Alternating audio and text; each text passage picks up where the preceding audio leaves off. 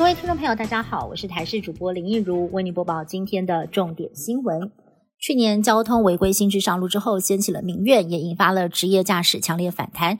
由于道路现况、临停空间确实不足，因此交通部也暂缓相关的违停祭点。最近，交通部长王国才接受网媒专访的时候表示，交通部目前研议违罪不祭点，严拟罚款一千两百块钱以下的交通违规不祭点，也引发了正反两面的看法。华信航空 A 一三三五航班载满了将近七十人，原定在今天早上八点四十五分要从高雄飞往澎湖，在延后两个小时之后起飞之后呢，又因为机械因素折返了小港机场，导致很多的旅客行程受到影响。由于这架飞机 B 一六八六一明明是今年初才启用的新飞机，怎会出现机械问题？相关单位还在调查当中。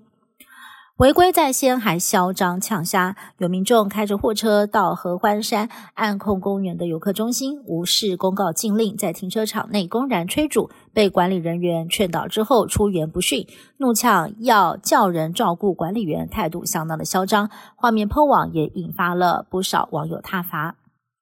今夏海域的情况相当的紧张。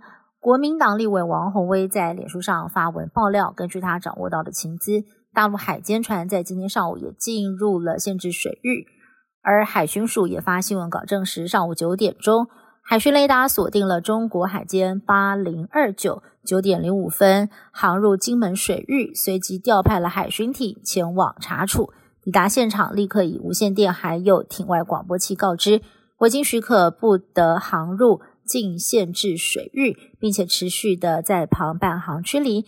十点零五分，中国海监船航出了金门限制水域，持续的往西北方航行。海巡艇持续的在附近海域来巡弋。我国加勒比海友邦海地前总统摩伊士在二零二一年在官邸遭到枪杀身亡，当时第一夫人也身受重伤。当地媒体日前披露了案件的调查报告，总共有五十个人遭到了起诉。也包含了摩伊士的遗孀马婷跟前总理乔赛德。报告指称，马婷为了取代先生跟时任总理共谋，但是前总理否认涉案，说这是把司法当作武器破坏政敌。意大利时尚之都米兰在一份全球空屋排名名列第三，米兰市长跟环保人士都说言过其实。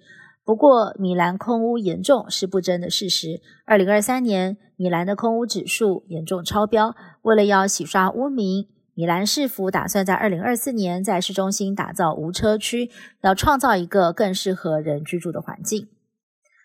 特斯拉执行长马斯克经常把人口太少的危机挂在嘴边，更说当前文明的最大危机就是生育率太低，而他自己身体力行，目前拥有十一个孩子。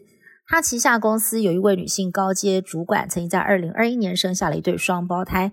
事后被人爆料，两个人并没有谈恋爱的关系，是马斯克捐赠自己的精子，因为他认为就是要找高智商的聪明人生育。不过呢，此举也引发了正反两极的评价。以上新闻是台新闻部制作，感谢您的收听。更多新闻内容，请您去锁定台视各界新闻以及台视新闻 YouTube 频道。